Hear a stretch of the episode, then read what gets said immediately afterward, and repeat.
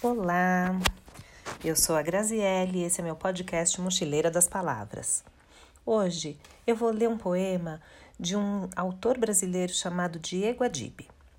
Esse poema está no livro No Espelho Sou Eu e é intitulado Dentro do Lado de Fora. Sumo para outro rumo, e o rumo que arrumo não é o mesmo que procuro. Em resumo, vejo estar perto bastante o rumo certo onde de perto vejo o rumo cada vez mais distante.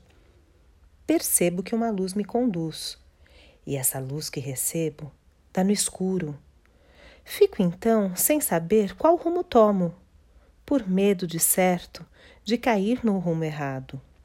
Fico sem saber como, se a vida tem dois lados, um lado que entro e saio, outro que nem saio nem entro. Fico então parado bem no centro, sem saber se fico ou vou-me embora. Enfim, fico, embora, dentro, ou dentro do lado de fora, onde minha vida mora. Agradeço o Diego pela contribuição e aguardo também outros poemas que vocês quiserem que eu leia. Muito obrigada, fiquem com Deus.